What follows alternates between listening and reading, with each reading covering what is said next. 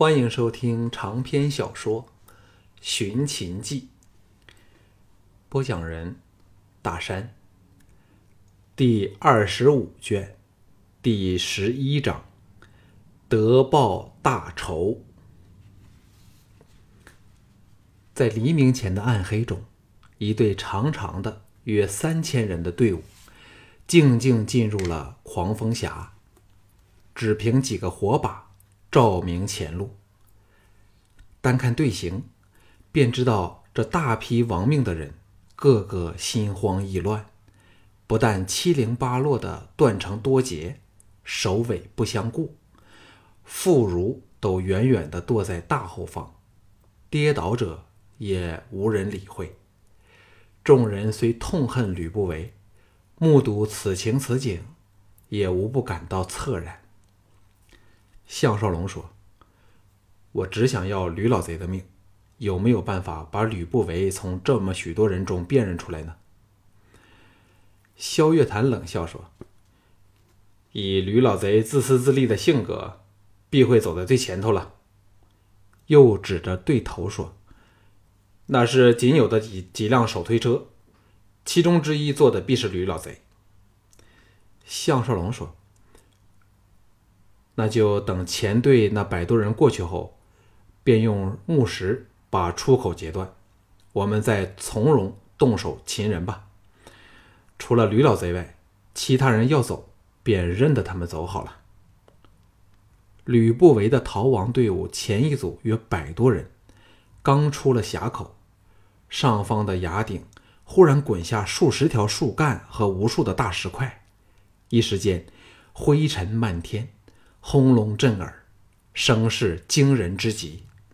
推下的木石立即把队伍无情的截断，两边的人都乱成一团，哭喊震天之下，分别往相反的方向逃命了。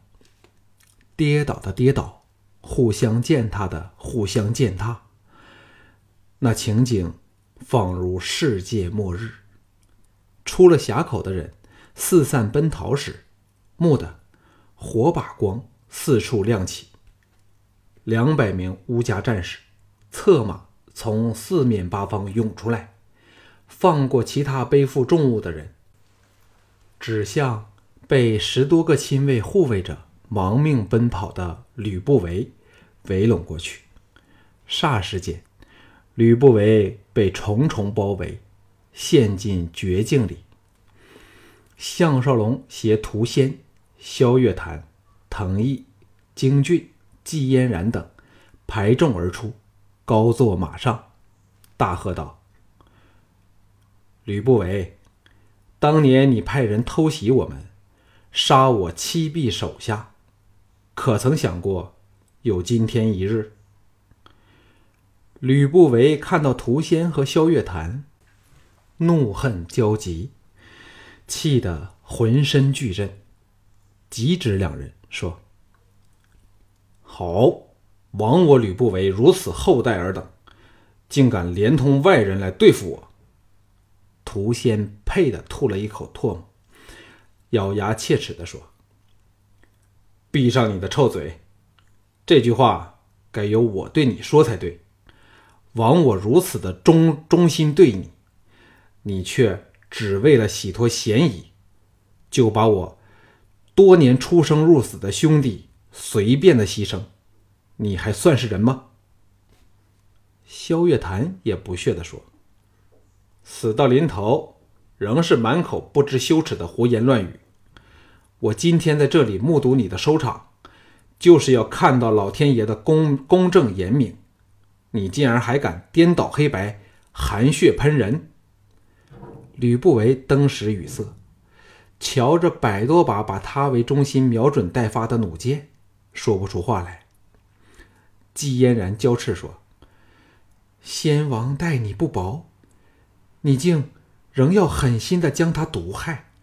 吕不韦，你比豺狼禽兽更是不如。”滕毅暴喝道：“徐仙和陆公都是因你而死。”给你多活这几年，已经是老天爷瞎了眼睛了。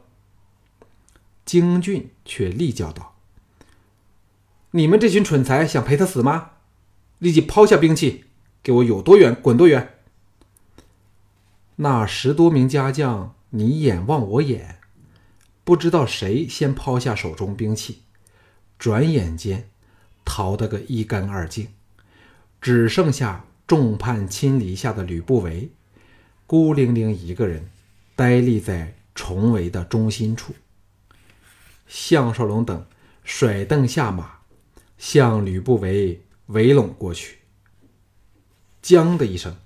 项少龙拔出了百战宝刀，刹那间，他脑海内掠过无数毕生难忘的伤心往事，而这些，都是吕不韦一手造成的。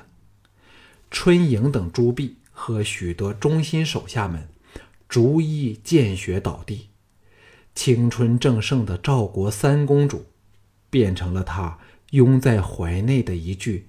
没有生命的尸体，庄襄王临死前的悲愤眼神，陆公死不瞑目，一一掠过他的心头。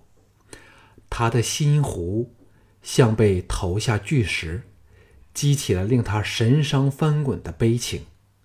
忽然间，他发觉手中的百战刀没入了吕不韦的小腹内去。吕不韦身子忽然向前扑来，迎上他的百战宝刀。原来是被藤毅在背后用墨子剑劈了一记，耳中还听到藤毅说：“这是献给倩公主在天之灵的。”吕不韦倒在他身上时，已经变成了一具尸体，什么功名富贵，都与他再也没有半点关系。项少龙虽然手刃仇人，可是心中却是虚虚荡荡，一片空白，毫无得报大仇的欢心。对于人与人之间的互相残杀，他已经打心底生出了极大的厌倦。天终于亮了，经过三天两夜的兼程赶路，众人终于支持不住。扎营休息。这时，离牧场只有一天的路程。项少龙一路上都非常沉默。此时，天色极佳，满天星斗，伴着一弯新月，疏密有致的广布天穹之上。项少龙和季嫣然离开营地，来到一个山丘之上，背靠背，悠然安坐在。高级可高可及膝的长草之中，感受着夫妻间真挚深厚的感情。项少龙的心神放松下来，在这一刻，吕不韦的事儿似在遥不可及的距离之外，小盘对他的威胁也像从来就没有存在过一样。他忽然记起在二十一世纪时看的那场电影《秦始皇》里，吕不韦并不是这样死的。他是因受到举荐嫪毐的牵连，被嬴政免去相国之职，发配他到时邑河南。但因为吕不韦仍与六国权贵暗中做勾结，图谋不轨，再被嬴政前往蜀郡，更发信谴责他。吕不韦自知难逃一死，就喝下毒酒自尽。但现在的情况。显然完全是两回事儿，难道自己竟然改变了历史？胡思乱想间，季嫣然的沥沥娇声在耳旁响起，说：“夫君大人在想什么呢？”项少龙心中一阵冲动，差点要把自己的出身来历向爱妻尽情的倾吐。姬嫣然说：“嫣然明白夫君大人的心情，人是很奇怪的。”有时千辛万苦的想完成某一个目标，可是当大功告成时，反有空虚失落的感觉。但幸好不是所有事憎爱分明都是那个样子。像人与人之间的感情交往，就可以与时俱进，日趋深刻。当然，也免不了会有反目成仇的情况出现。项少龙点头说：“只是听嫣然说话，已是我人生的一大享受了。能与嫣然终老塞外，夫复何求？”季嫣然钻入他怀里去，枕在他肩头上，美目深情地凝住天上闪闪的星儿，轻轻地说：“从昨天开始，嬴政就是正式的秦军了。不知嫪毐和太后是否……”哎，嫣然实不该提起此事。项少龙苦笑说：“贤妻不必介怀，事实上我早就想通了。人力有时而穷，总不能事事称心如意。对太后，我是完全的无能为力。现在只希望回到牧场时，巫国等已经安然回来了。”季嫣然叹道。嫣然也希望快点离开这地方，永远都不用回来。次日清晨，众人拔营起行，依照原定的秘密路线往牧场前去。到黄昏时分，牧场出现在前方远处。作为先头部队的京俊忽然回转头来，脸色难看之极。众人都心中骇然，知道情况不妙。京俊沉声说：“牧场被人重重包围起来了。”在星月之下，大地一片迷茫。众人俯身高处俯查情况，只见在牧场城堡见识不及的远处，营垒处处，数万秦军把城堡围了个水泄不通。不过，城堡仍是完整无缺，敌人显然没有发动过任何攻击。乌家城堡暗无灯火，像一头睡熟了的猛兽。秦军寨中不时传来伐木劈树的声音，显然正在赶制攻城的工具。藤毅恨恨地说：“定是魏辽的军队，嬴政。”够狠心的了，萧月潭不解的说：“照理他们走怎么都应该先做佯攻，以消耗我们的见识和精神体力，为何竟如此的按兵不动呢？”季嫣然想起城堡中的秦青和不足百人的战力，咬得下唇都渗出血来，沉声说：“魏辽是在等我们回来。”幸好他不熟悉地形，想不到我们会由这条路线遣返。项少龙心中一动，说：“这只是其中一个原因，更重要的原因是嬴政要亲来秘密的处置我们，以保证消息不会外泄。”萧月潭细查下方密道的入口，是远在敌人的营帐和防御工事之外。松了一口气，说：“那我们就需趁嬴政抵达之前，由密道返回城堡，再立即率众赶快离开。”众人当然不会反对，急忙付诸行动。半个时辰后，他们神不知鬼不觉的遣返城堡之内。当项少龙把秦青的娇躯拥入怀内时，真有。仿如隔世的感觉。由于战马都曾受过进出地道的训练，故并没有发出任何声息，仍把敌人蒙在鼓里。藤毅忽然失声说：“怎么，巫果他们仍未回来？”项少龙心头巨震，轻轻推开秦青，骇然说：“这是没有理由的。”正和藤毅说话的陶芳黯然说：“看来巫果出事了。”顿了顿，续道：“敌人昨晚突然在城外出现，却是由四面八方涌过来。幸好他们一直按兵不动，否则我们都不知道该死守还是逃命才好了。”萧月潭脸色凝重地说：“我们现在便立即撤走，因为地道一事只能瞒过一段时间。”早晚会被他们发觉。那时就想逃都逃不了了。项少龙断然说：“我们分批逃走，我怎么也都要等敌人发动攻势那一刻才走。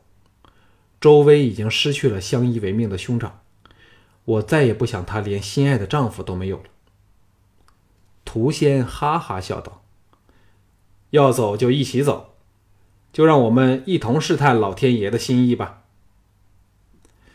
项少龙等登上城墙，遥望向漫山萤火的敌阵。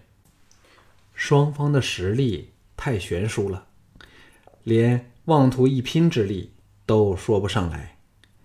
尤其项少龙等日夜赶路，早成疲兵，这场仗不用打，都知道是必败无疑。唐毅说：“只看敌阵的布置，就知道。”魏辽这个人精于兵法呀。萧月潭叹道：“嬴政想的真周到，调来这批与少龙没有关系的外兵，恐怕他们连在攻打谁都是糊里糊涂啊。”京俊这个时候奔上来说：“已经预备好一切了，是否应该先把马儿带往预定的密谷，使得逃起来方便一点？”季嫣然说。不如我们都在密道口处，尽最后的人事，等待巫果他们。这总胜过置身重围，来不及逃走啊！众人都默然不语，瞧着项少龙。项少龙自然知道娇妻之言有理。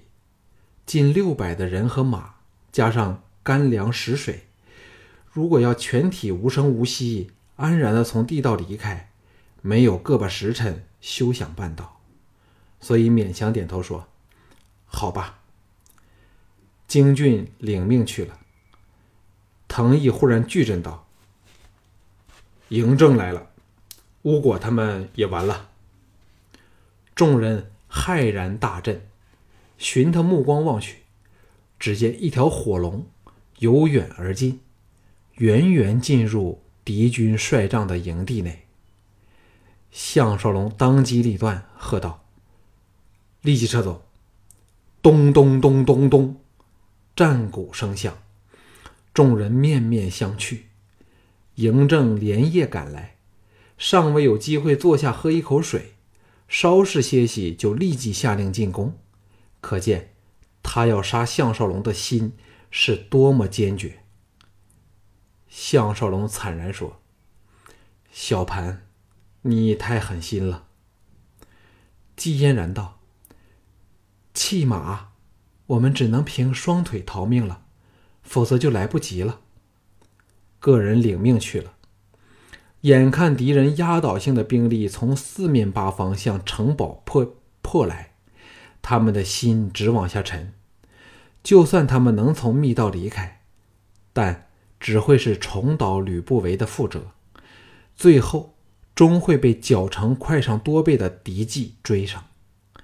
如果这也是一种报应，那老天爷就太过无情无义了。